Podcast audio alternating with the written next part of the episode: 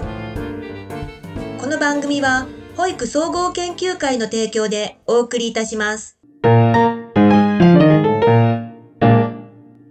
さあ、それでは塚本先生、森田先生、高橋先生、お入りください。さあ、それでは、まず自己紹介をお願いいたします。塚本先生から。はい。えー、全国私立保育連盟の副会長の塚本でございます。えー、あの、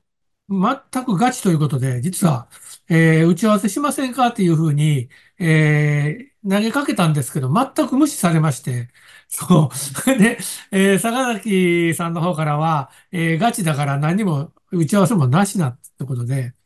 えー、どんな話になるんかなというふうに大変あの不安に思っておりますけども、えー、1時間ですね。えー皆さんお付き合いいただけたらと思います。どうぞよろしくお願いいたします。それでは高橋先生、お願いいたします。はい。えー日本保育協会の高橋でございます。えーっと、実は、去年の12月31日から少しなんか体調悪くって、あの、鼻水と、熱はないんですけど、咳とで、コロナでもない、インフルでもない、なんかちょっと原因不明なんで、ちょっとまだ鼻声なんですけど、お聞きづらいかと思いますけど、ちょっとご容赦いただきたいと思います。さっき塚本さんからもありましたように、全く打ち合わせも何にもないので、資料も用意することができないので、全くガチで、あの、思いのほかを喋りたいと思っておりますので、よろしくお願いをいたします。よろしくお願いします。森田先生、お願いします。はい、あの、おはようございます。えー全国保育協議会副会長を使っております、森田でございます。よろしくお願いいたします。本当に、あの、塚本先生、高橋先生と共に、あの、本当ガチで何を喋ったらいいのかと思思っておりますけれども、もう思いつくまま、つれづれなままに、えーお話をさせていただければと思っております。どうぞよろしくお願いいたします。よろしくお願いします。26項目のボードをお願いします。今回は、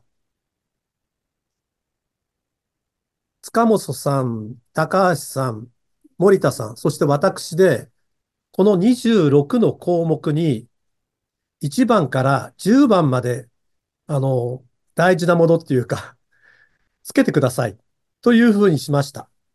えー子ども家庭庁の創設から始まって、子ども基本法の施行まで26あるわけですけれど、これを、えっと、1、2、3、4、5、6、7、8、9、10とつけていただいて、1を10点にして、それを100点満点にするとどうかっていうことなわけです。しかしですね、今回非常に面白かったのは、全く4人の気持ちが合わない。なので、えーまずベスト10の中ですけど、第10位だけ発表したいと思います。第10位お願いします。第10位がですね、子ども大綱、子ども基本法の施行なんです。で、これは、実は、塚本さんだけ2番と4番にクラス入れてるんですけれど、他の人は誰も入れていない。なので、塚本、まあ、ボード消していただいて、塚本さんからご意見を賜りたいと思います。お願いします。え、え、誰も入ってなかったんですか？私は入れましたけれど、ああ、そうです塚本さんか。が2位を入れて、あとは誰も入れておりません。え、僕はあの、子ども基本法の施行は2位にして、はい。はい。で、えっと、そう、ビジョンを4番にした対抗とね。うん。えーこれかなり大きな、あの、今年、えー昨年の、うんえー私たちの保育施策の、まあ、あの、イベントというか、えトピックスになるなと思ってた。あ、そうですか。はい。えっと、えーこれさ、坂崎さん、どのぐらい喋っていいの？まあ、もう少し喋ってもいいですよもうち。ょっと喋ってみうん。えっと、子ども基本法っていうのは、えーこれもう、あの、間違いなく大きな、えーことだと思います。えー子供の権利条約が1989年でしたかね。えー国連で採択されて、えーそのお5年後ですよね。えー1994年に、えー日本が批准して、えーそれから29年という年月を経て、ようやく子供の権利が、まあ、法定化されたということで、あの、とても、まあ、あの、子供のえー権利を守るということを国が、えーきちっと法律を作って、あの、施行したということで、とても大きなことかなというふうに思っています。で、えーこの、えー基本法の中で、えー子供ということが新たに定義がされましたね。うんえー18とか20歳とかいう、ま、になるまでとかいうことではなくて、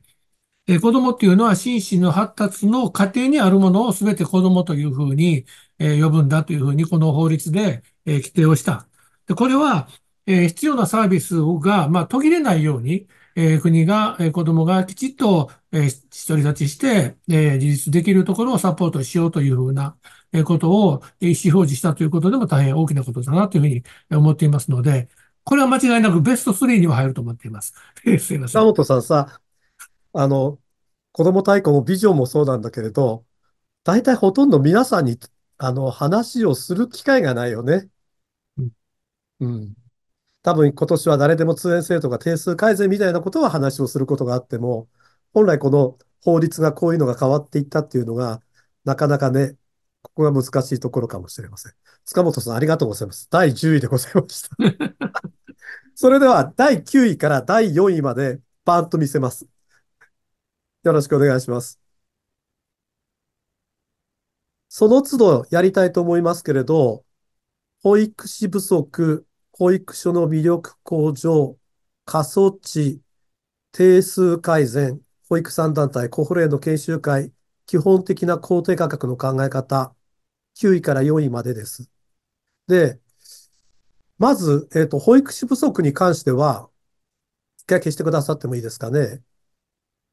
高橋先生が3位、塚本さんが5位っていう感じなんですけど、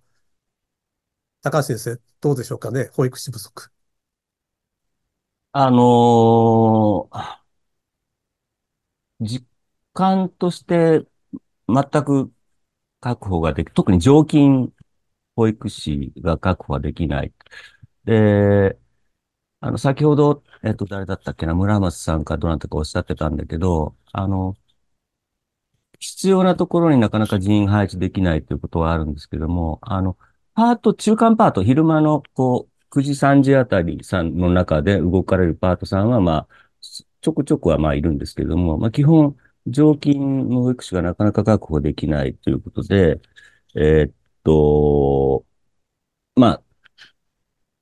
私の地元なんかでもそうなんですけれども、まあちょっと待機児童の対策も含めて、えー、それから新制度以降、まあ、小規模保育事業、地域型保育、小規模保育を、まあ、はっきり言って作りすぎちゃった。で、あの、なんていうのかな、その、結構小規模の方に流れてるっていう話も聞きますし、それからやっぱり効率志向が相変わらずあったりとか、もっと言うと、まあ、やはりその幼稚園というものへの、その、なんていうのかな、その、流れていくっていう話も聞きますし、あの、いずれにしても深刻だということで、当然ながらその事業の見直しであるとか、えー従来のような働き方も考えていかなければならないし、えーそこは私たち経営者の役目でもありますけれども、一方で、その私は思うのは、その、これがその保育士不足とか関わるかどうかはわかりませんけど、あのー保育士というものの、その地位の向上をやっぱりすべきじゃないかなと、大昔から坂崎とはずっと言ってますけれども、例えば賛否両論あると思いますけれども、賛否両論あると思いますが、その四大、四大卒科をして、試験できちんとその地位を、そういう保育士というものの地位を担保していく。そこに処遇改善があって、ということをしていかないと、一方ではなかなかその魅力というふうな意味からしてもなかなか難しいのではないかなという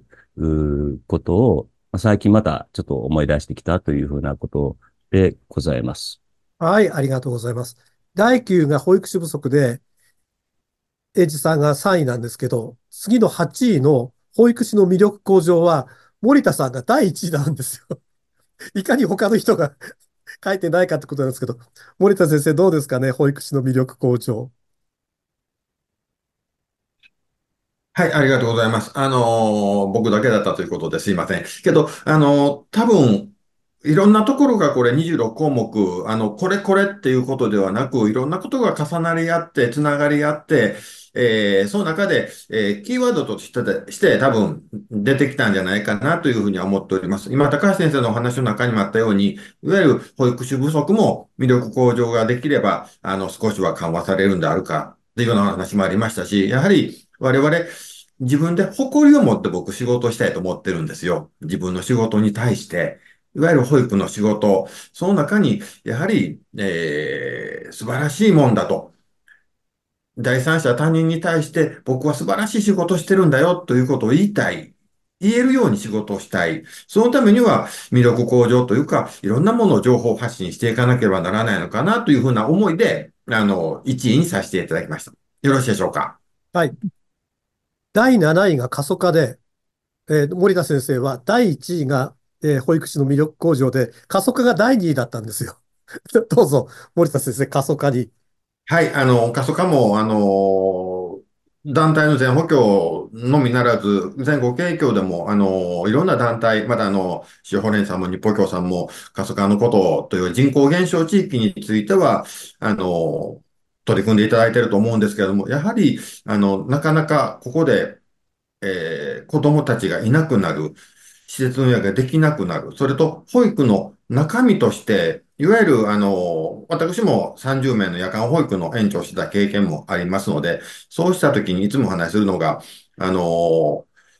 えー、いわゆる遊びはできても、えー、運動ができなかった、スポーツと言いますかね、サッカーをしたいと思っても、年長さん3人、4人ではサッカーにならなかったり、そういう、あの保育の中でのスポーツというようなところがなかなか成立しづらい。そうしたところを今後どう考えていくのかということも含めた中で、あの、僕は2位挙げさせていただきました。すいません。以上でございます。もう一回4位から9位のボードって出ますかね。6位が定数改善。5位が保育団体、保育産団体コホ連の研修会。そして4位が基本的な公定価格の考え方。今、保育士不足の話、保育士の魅力向上、過疎化についてありましたが、実は6位の定数改善、私は第2位だったんですけど、皆さん、意外に点数がすごく低くて、あの、今回はあれですかね、あの、期待してたのに全然ダメだったからってことなんでしょうかね。あの、ボード外してください。一言ずついただきましょう。塚本さんどうなんですか、ね、はい、あのね、うん、そうなんですよ。あのーえー、75年ぶりの4、5歳児の定数改善は、もう、あの、ね、0.3兆円のメニューにも入ってたし、まあ、ずっと言い続けてることなんですが、えー、蓋を開けてみると、えー、配置基準を変えるけども、まあ、経過措置を設けて、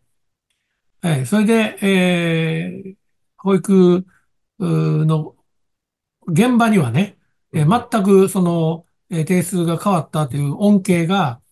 え今度、あの、まあ、受けることができなかった、え改善を政府がしたことに対して、えー、私は、あの、10位にしました。塚本さん10位。た、高橋、森田7位って、点数のことを私だけ2位でなんか、もうみんなの失望感いっぱいなのかなと思って。え、あの、A ちゃん、しんちゃんも一言ずつだけどうぞ。あのー、おっしゃる通りです。もう落胆以外の何者でもないという今回のことで、特に、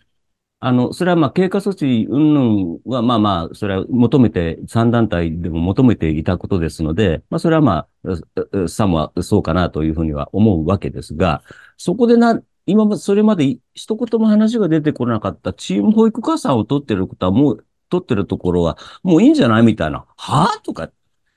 これですよ、これ。あの、配置基準のことと加算のことをごっちゃに議論してるから、もう、はぁとかというしか言いようがないのが今回の本当にあの失望感そのものでした。以上でございます。堀田さんもですか？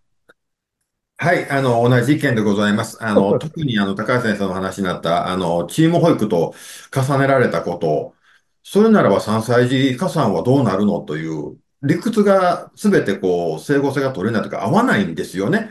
なんか行き当たりばったりみたいなところで何をしてるんだっていうところの思いです。すいません。私はあの、どちらかというと、こんなことになってっていう第2位なんだけれど、皆さんの失望感が。はい。第5位が保育産団体コホレンの研修会、塚本さん1位なんですよ。どうですかね。はい。12月。もうこれは1位でしょう。あの、え僕ね、えー保育の世界に入る前は児童養護の仕事をしておりましてね。で、児童養護については全国のそういう連盟一つなんですね。で、保育の方にえ移動で、えーそういったところをお知ったときに3つあるというふうなことがなんでかなというふうに思ってたことが、えーまあ、ずっと、あの、出たんですけどね。まあ、先ほどあったように、保育三団体協議会というのができて、一歩前進をして、で、今度、あの、子ども保育政治連盟と、えーまた一緒にやれるようなことになってきて、で、えーそれが、えー一緒に研修会をするというようなことの第一歩を踏み出せたことっていうのは、えー昨年は私、これあの、ベストワンですね。えーこれからこの動きを、えー強めていき、広めていきたいなと思っています。はい、ありがとうございます。公定価格の考え方、英二さん4位、森田先生5位、一言ずつどうぞ。英二さん。あのー公定価格の考え方は、えっと、先ほど、川名美常務及び、えっと、高谷さんの方からもありましたけれども、あの、基本はやはりその個別品目の積み上げ方式を、あの、という考え方をベースに、あの、すべきだとは思っております。う思っておりますね。で、えーっと、そこは、まあ、すべてにこう関わってきますので、えー令和6年度末までにけ結論をもう一回、あの、検討する例の、あの、えー退職共済の、あの、公費助成のこともそうなんですけれども、すべてに関わってきますので、えーそこはベースにおいて議論をすべきだと、あの、考えるべきだと思うんですが、まあ、しかし、その、えーカーナビジョンもよく最近おっしゃってますけれども、すべて子供で割り、子供の数で割り戻していいのかっていうところ、常にかかる経費はかかるものでありますし、えー管理費あたりは特にそうですけれども、子供がいようがいまいが、子供の数がどうなろうが、かかるものはかかりますし、ということがありますので、それと、あの、時代に合ってない、いあもしくは足りない逆に。今の時代だから必要なのに、今の公定価格上の算定には入ってないっていうのもあるかもわかりませんし、そういったことも含めて、まあ、ちょっと土曜日問題も絡むわけですけれども、あの、もう一回その基本的な公定価格の考え方っていうのは、議論をずっとし続けるべきだなというふうに思っております。森田先生、よろしくお願いします。はい、あの、同意見でございます。あの、やはり積み上げ方式を堅持できたこと、あれはもの、ものすごく今、えーためになってるというか、あの、我々の、あの、運営に、あの、欠かせないものになってきてますので、がしかし、あの、また、高橋先生のお話、また、あの、塚本先生の先ほどの話にあったように、やはり中身が変わってきてる、あの、公定価格を積み上げてる項目の中身が変わってきてるということはもう当然だと思ってますので、そうしたところについては、えーいろいろ、あの、議論いただければというふうには思います。以上です。はい。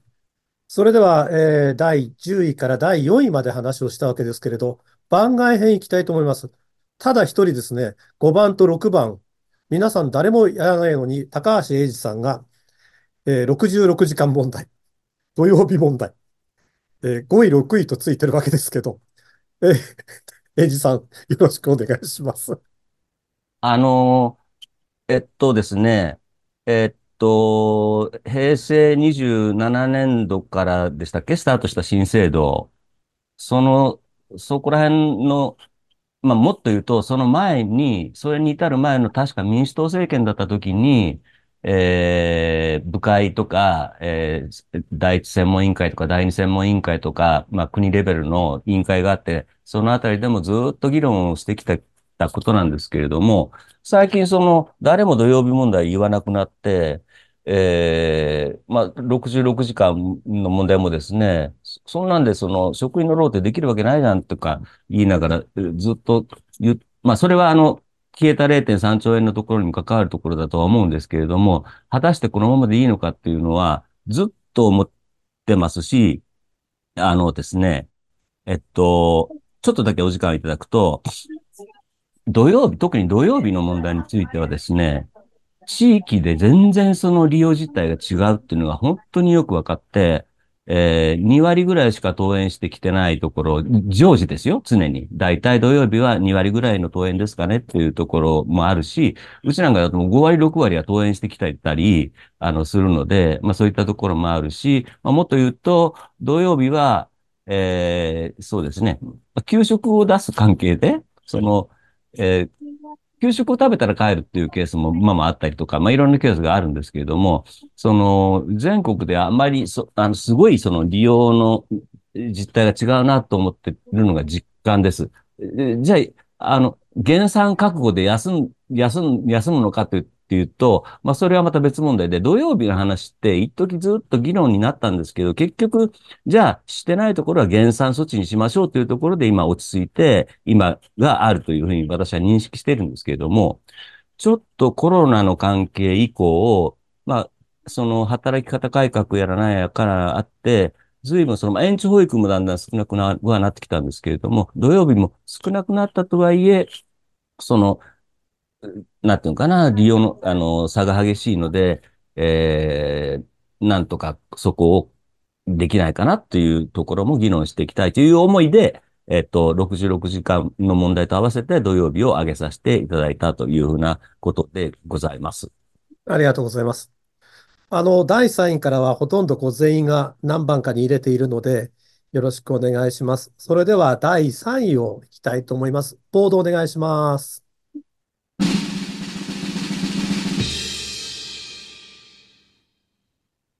少子化問題でございます。まあ、これは一言ずついただきましょう。あの、高橋さんにつけてますけれど、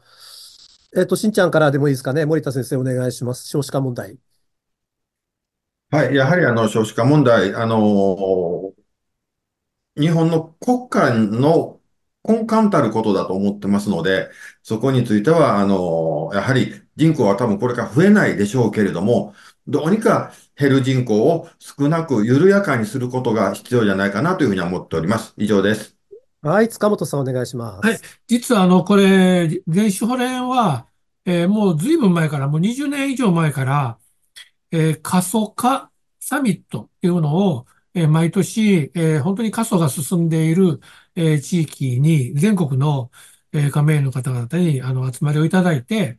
えー、現地を見て、え考えて提言を作って国にあげるということを、してきています。あのその頃国が、いろいろ工程を打ってくれたら、えもう少し、えこの少子化というのにも、え歯止めがかけられたのではないかなというふうに思っていますが、えようやく、まあ、ここに来て国が、え来年度から3年間で子ども子育て支援加速化プラン、これ実は今までの待機児童解消加速化プランを引き継ぐ、え、国のプランを、え、ガッとあの加速地の方に、えー、切り替えてるんですね。今まで待機児童対策で、えー、を主流にやってきたものを、えー、いわゆるその子ども子育て支援というふうな名前になっていますけども、えー、過疎化の保育を考えるということを、えー、ようやくやろうというふうに考えていただいて、来年度から3年間、え集中的に取り組もうというふうになってきています。この一つが、えー、子供誰でも通園制度があのメニューにあるわけです。えー、ようやくそういう意味では国が、えー、少子化に、えーまあ、着手してくれたということかなというふうに思っています。エジ先生、第2位ですね。少子化問題。はい。えー、っとですね、えー、っと、このことに関しては、ちょっと2つ思いが、思いっていうか、あの、あって、一つは、確かに、あの、少子化進んでおりますけれども、しかし、意外とですね、保育所に来ているご家庭を見てみると、多子世帯すごく多いんですよね。で、えー、っと、最初は0歳児、1歳児で入ったお子さん、あところは、最初は1人かもわかんないけど、卒園するまでに第2子、第3子が生まれちゃったりとか、結構そういうケースもあったりして、以前、うちなんか調べたときに、うちの園の足し、足し率、足し率っていうか、まあ、兄弟が、あの、いる、いるかどうかみたいな、77%ぐらい足し、足し世帯だったんです。で、それは多分、でも、さっき言ったように、ちっちゃいクラスの子があの、だんだん大きくなっていく間にもしかしたら二人目ができるかもわからないので、下手すりゃ、保育所とかに通ってる子供たち、あ、ご家庭の多子率ってもっと高いんじゃないかなというふうな気がしてます。それを考えたときに、よく言われてたのが、その、うち実は福山市って、むか中核都市で、ちょっと今減ってるんですけど、昔は合計特殊出生率がダントツだったんですよね。あの、中学史の中でも多分1位だったと思うんですけど。で、なんでかなというふうなことをよくいろいろな方が言われましたが、一つは、適度な就労環境があること。それから適度な住居環境があること。それから、しっかりした子育て支援の、あの、施設が、あの、充実していること。数も含めて。じゃないかなというふうにおっしゃってたのはちょっと印象的です。それからすいません、長くなって、もう一個の考え方として、やっぱりその、結婚をしない若い今の男女、結婚をしない、もしくは晩婚化、それから、やっぱりその、なんていうのかな、非正規労働の問題ってやっぱりこう非常に大きいと思います。やっぱり、あの、そうする、非正規労働だと、やっぱり給与待遇もなかなか上がっていかないので、まあ、結婚もだけど、まあ、子供、あの、子供を産むとかいうこともなかなか、こう、判断としてはだんだん難しくなっていくんではないかなという気がしてますので、まあ、結婚しない晩婚化、それから非正規労働の問題について少し、あの、考えていかなきゃいけないんじゃないかなというふうに思っております。すみません。はい。私は、あの、少子化問題というのはもう、あの、子ども家庭庁とかね、厚労省でやるような仕事じゃないまあ、簡単に言うと内閣で、もうこの仕事、少子化問題というのはもうきちんと進めていくべきだというふうに思ってるんですよね。なんかどっかの省でちょっとやるようなものではもうないなという気持ちでいます。それでは第2位に行きたいと思います。ボードイン。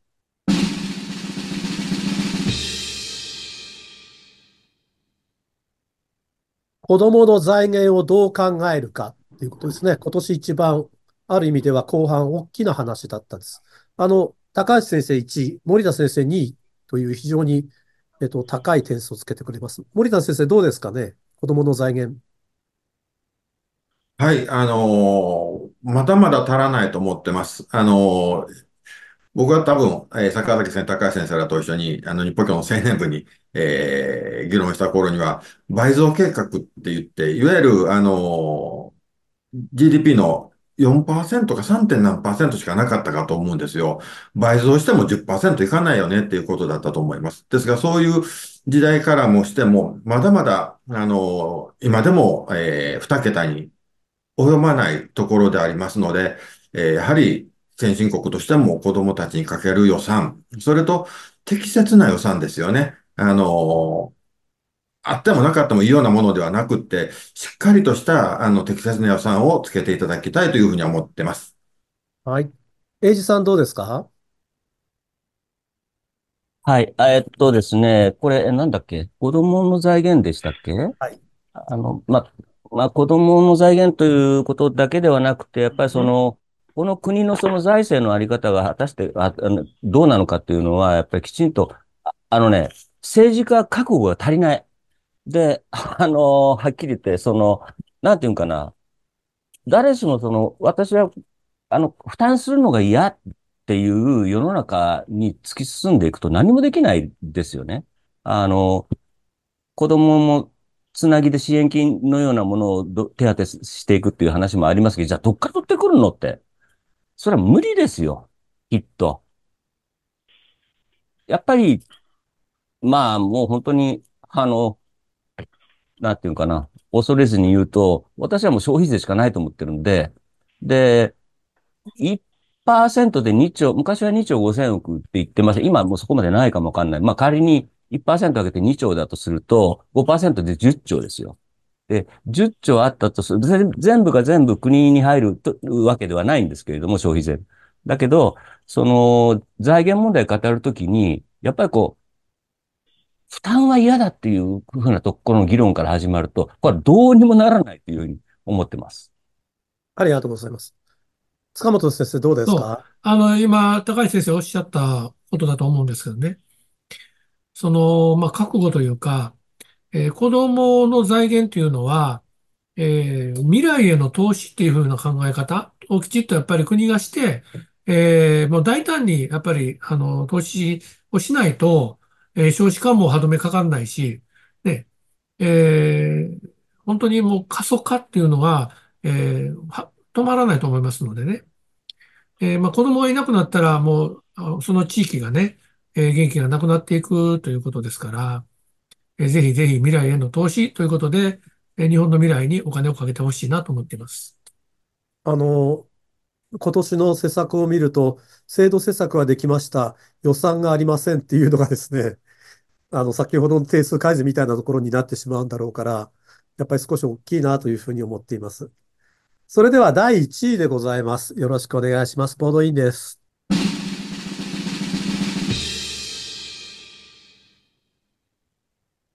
誰でも通園制度です。実はまあ、1位っていうのはないんですけれど、あの、皆さん、ある程度高い点数を出しています。まあ、ある意味では今年一番、まあ、話題になったものではあると思うんですけれど、塚本さんから行きましょうか。はい。えーっとね、これ、実は、えーそもそも、え未就園の子供たちを、えーきちっと、まあ、サポートしようというところから生まれた発想なんですけども、えーなんかそこがね、えーどうも、そうじゃない、っていうか、そういったことがあんまり得意じゃないところがやります、やりますって手を挙げてるんですね。はい。あのーなんで、えー本当に、えーそういった未就園の子供たちの育ちを、えー支える、守ることができる、保障することができる制度になり得るのかなっていうようなことが、まあ、今、えー一番大きな印象というか、えー心配しているところなんですけどね。えーまあ、来年度、その試行的事業始まりますけども、えー一日、一人月10時間ですよね。上限が。えー0歳児の子供月10時間園が預かって、えーどんな育ちを保障できるでしょうかということですよね。えーよく言いますけど、2時間で5回、えー0歳児の子供2時間お預かりして、まあ、ほとんど泣いて終わりじゃないですか。まあ、そんな制度を本当に本気で国が、えーそれでいいって思ってるのかどうか、えーとてもあの疑問です。なんで、えー、志賀口さんにね、えーぜひぜひその現場の、えー状況を、えー強く訴えてほしいなと思っています。塚本さん3位でした。同じく3位の森田さんお願いします。はい、あの僕も同じところなんですけども、ただ、やはり、あの今まで、えー終園するという、あの入所するというところには、一つのハードルが僕、まあ言葉が違うかもしれませんけども、あったと思うんですね。それがいわゆる就労要件というふうに、まあ、なってきてます。やはり、あの、そうしたものが、この子供誰でも通園では撤廃されて、無条件で子供たちをお受けすると。あの、10時間であってもお受けすると。そうすると、同じ給付制度でありながら、形が変わってしまう。どこかのタイミングでこれを一つにされてしまったときに、給付制度はだから一緒よねというふうになってしまうと、それこそ、えー3、4、5歳も、え誰でも通園と同じように、あの、地域によってはもう、え今全入園されているところもあるかもしれませんけれども、そうしたところが、あの、一緒になってしまうと、本当に、えいわゆる権利というか、僕一つ、一昔前によくお話出てきたバウチャーみたいなところ、いわゆる、えー10時間の、えー保育時間よね。それと、えー短時間よね。え標準時間よね。で、教育の4時間よねっていうような、そういうことにつながりかねないのかなという危惧はしております。あの、大変、あの、いい制度ではあるんだろうとは思うんですけれども、やはり持っていき方によっては大きな転換期、我々の大きな、あの、次元爆弾のような僕は思いも持っております。すいません。エイジさんどうですか？まあ、これもさっきの話で、まあ、財源不足でということだろうと思うんですけれども、そんな塚本さん言われたように、月に10時間、10時間でみんなも足りるわけない。あの、やっぱりもうちょっときちんとこう、見て、あた、あの、村松さんもよくおっしゃるアタッチメントがきちんと築けていけるような、あの、子供にとっての制度でなければいけないとは思ってるんで、否定するんじゃなくて、これ、もっと充実してもらいたいなというのが、これ、あの、実感です。はい、ありがとうございます。えー3位は少子化問題、2位には子どもの財源、1位は誰でも通園制度。よくよく考えると全部財源っていう感じですね。あの、2023年の、まあ、お話をしてきたわけですが、これからどうする2024年を、まあ、高橋さん、森田さん、塚本さんの順番で少しご意見を、まあ、3、4分お話をしてくださればと思います。どうする？2024年、えー高橋英二さんからでいいでしょうかね。はい。えーっとですね。うんと、まず、えーまあ、3団体の話に少し戻り、戻って、まあ、2024年も引き続き、えーいろいろ3団体でいろいろ協議してやっていくのがベースになると思いますし、そこはしっかりとしていかなきゃならない。より充実させたものにしていかなきゃならないと思ってます。まあ、あのーなんていうのかな。3団体協議会ができて10年 ?11 年目ですかね。あの、10年、11年前までには、まさか、まさかはい。しほれんと話を弥するなんて、です。あんまり考えられなかったですけどね。あの、まあ、でもまあ、はーい、こんにちは。ちょっと待ってください。川下先生、ミュートにしてください。ああ、大丈夫です。はいはい。はい。で、まあ、いずれにしても、あの歴史的な経過があって、ずっと3団体というのはなかなか難しい状況があったんですけれども、まあ、ここに来てやっともう10年もやってて11年目に入るということなんで、やはりこう、他の分野から見てても、保育は3つに分かれてるから弱いんだって何回も言われたこともありますし、あの、やはりここは一本となって、いろんな政策集団であり続けるべきだなというふうに、引き続き2024年もそういうことで、えーしていくべきだなというふうに思ってます。で、もう一つは、あのーまあ、先ほどから保育士不足、少子化の問題とか、まあ、いろいろ保育所の役割、今後の役割とかいろいろあるわけですけれども、最近やっぱり思ってるのが、まあ、コロナの時も、我々保育所なり、まあ、認定こども園とかも含めてですけども、這いつくばってでも開園して開けて、なんとかやってきましたですよね。で、様々その、いろんなことがコロナの最初の頃にはありましたけれ這も、まあそれでもなんとか這いつくばって開園して、あの、頑張ってきたという経過があります。そこでやっぱり学んだことは、その、なんていうかな、こういう保育の仕事って、職員同士もそうなんですけど、対子供であったり、対保護者であったり、もっと言うと対その地域の方々であったりに対してのその、やっぱりリスペクトだと思うんですよ。それぞれを尊重し、し、しながら認めていくという気持ちを私たち自身が常に持ち続けることが、やっぱりすごく大事だなと、あの、去年ぐらいから思ってまして、それを、まあ、気になることではないんですけれども、2024年以降もそういう対、対者に向かって、こう、他者に向かって、こう、リスペクトしていく気持ちを持ち続けていきたいなというふうに思ってます。以上です。ありがとうございます。森田先生、お願いします。はい、ありがとうございます。あの、私は今年、えー念頭に、あの、チームということをを掲げました。あの、なぜかと言いますと、昨年からいろんな、まあ、あの、私どもの手前のことなんですけども、ちょっとあの、保育所運営、園運営であったり、法人運営であったりということが少し、あの、バタバタと、こう、バラバラとしてきたかなということで、やはり、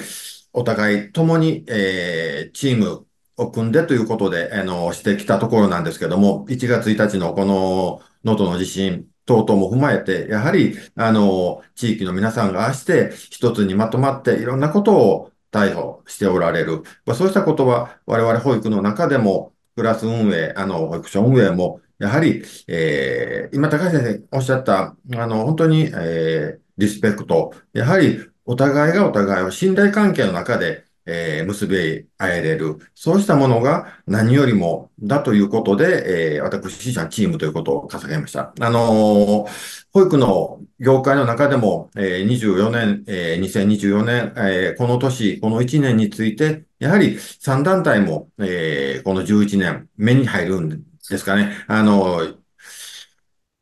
このような企画が、えーできるところ、また、あの、いろんなところで、今日、高橋先生や塚本先生、私も3人で、えー、揃うところが意外と研修会の、えー、パネルとか、そういうところでも出てきておりますので、そうしたことも踏まえると、やはりいろんなものが、あの、チームとして動き出してるのかなというふうにも思っております。あのー、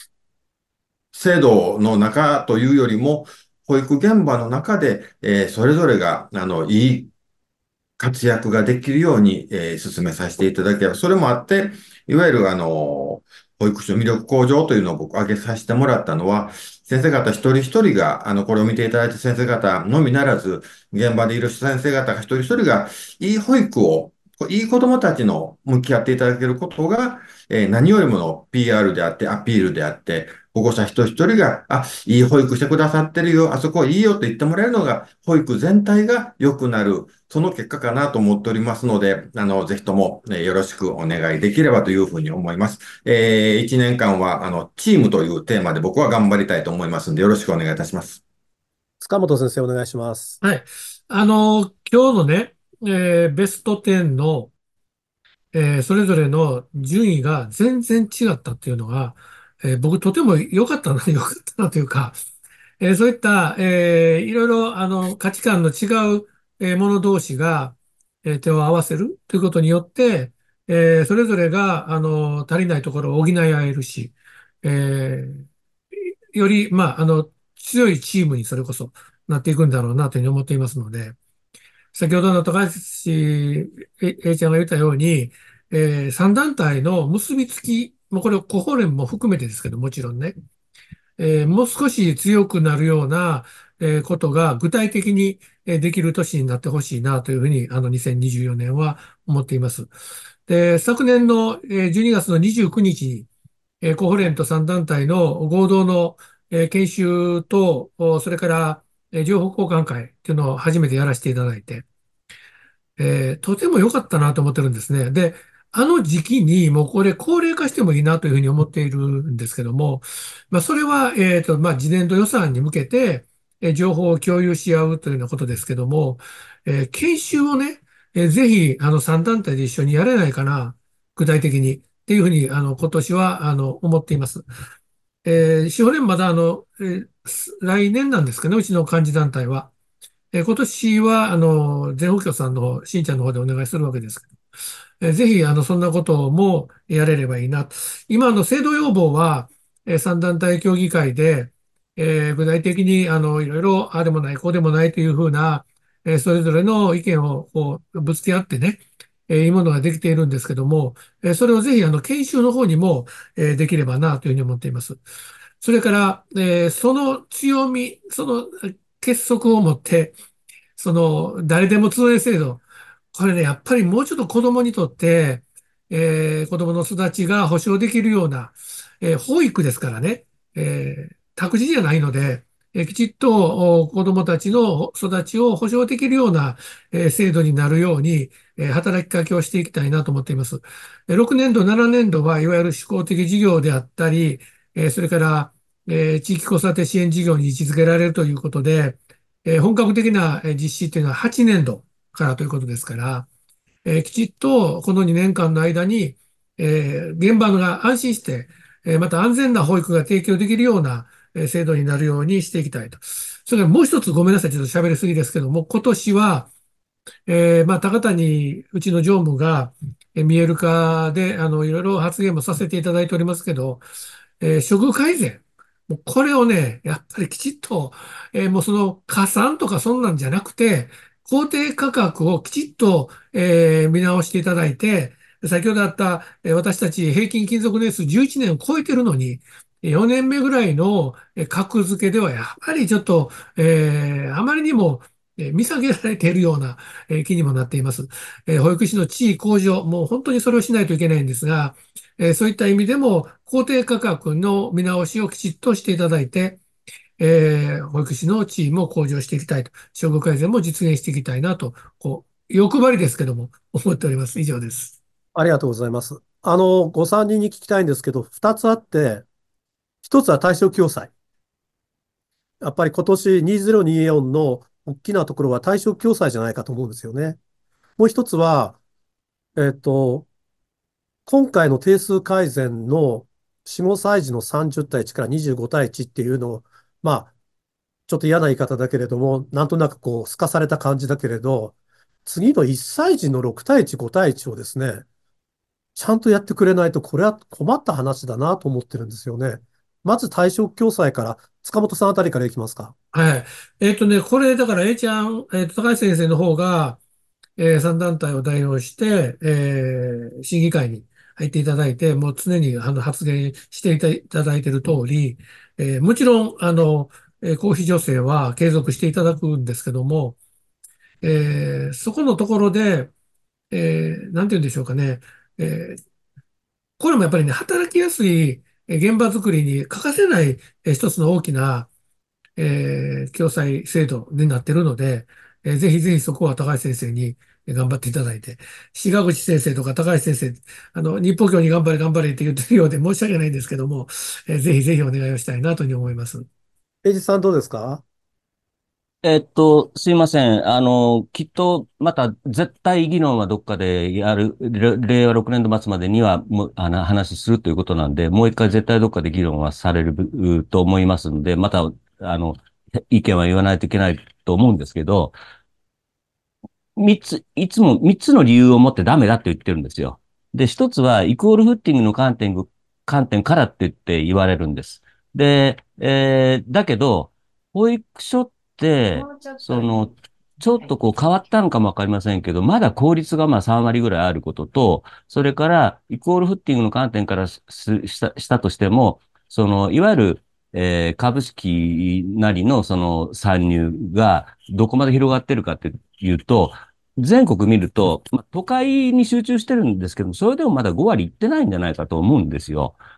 で、そこでまず違いますということが一つ。それからもう一つは、その、介護や障害のように、その、報酬体系ではない、先ほどから出てますように、あの、個別品目の積み上げ方式での、あの、給付費であって、えー、保育所に至っては委託費なんですと。そういう状況の中で、その、介護や、えっと、障害の、いわゆる報酬と比較して論じるのは非常におかしいんではないかということと、三つ目は、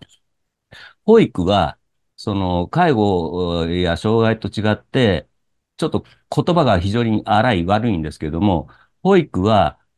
えっと、全国各地での貧富の差が激しいんです。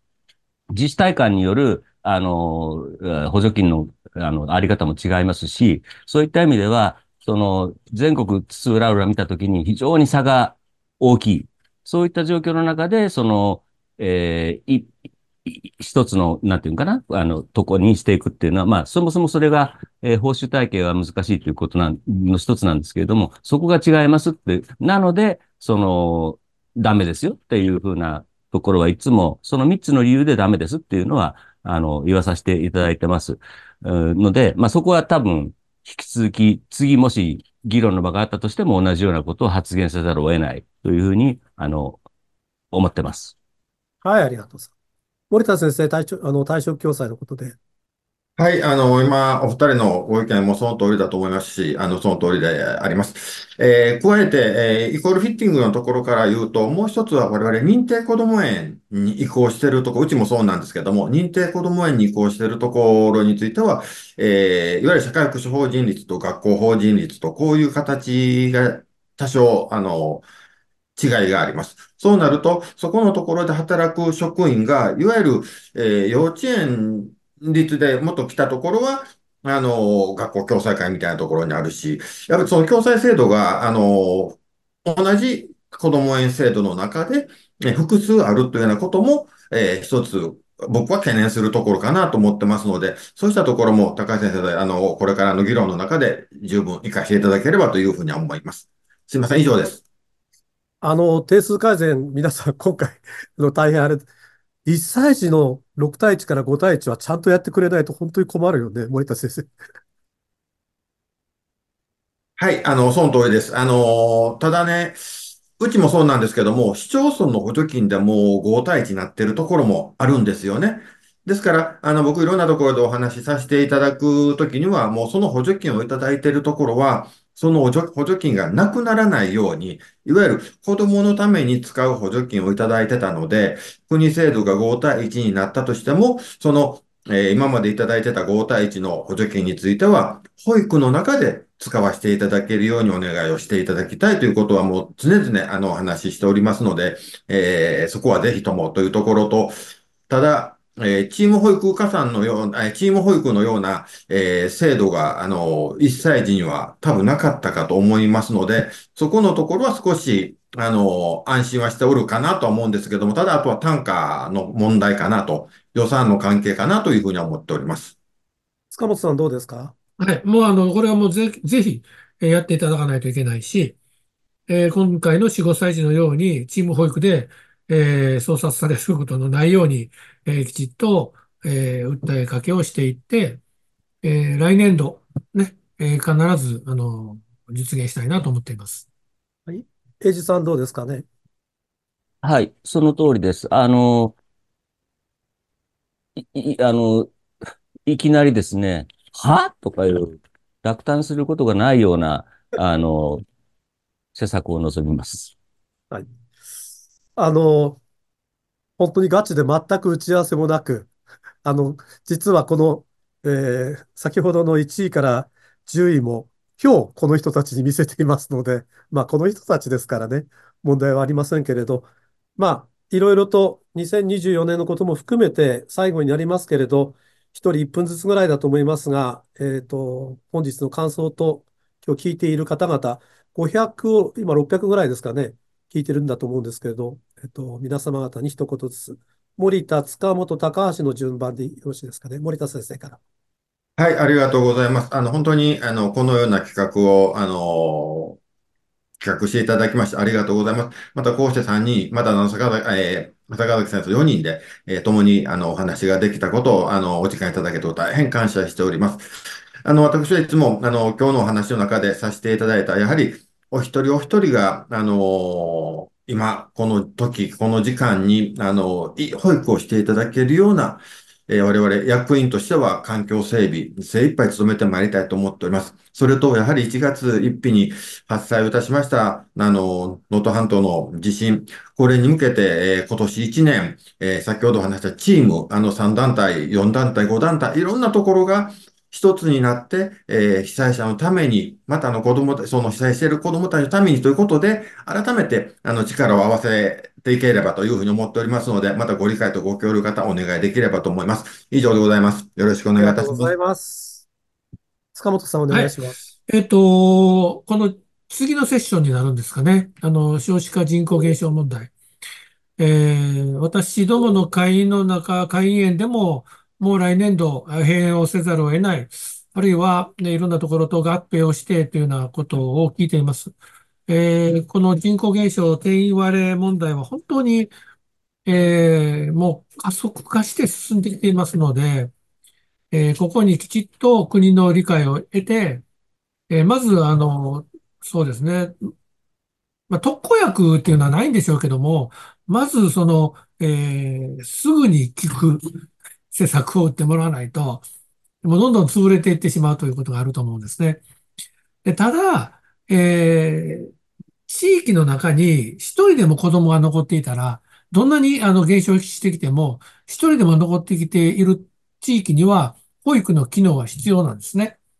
えですから、そこのところをきちっと、えー国にも理解をしていただき、えー地方自治体にも、えー協力も得てですね、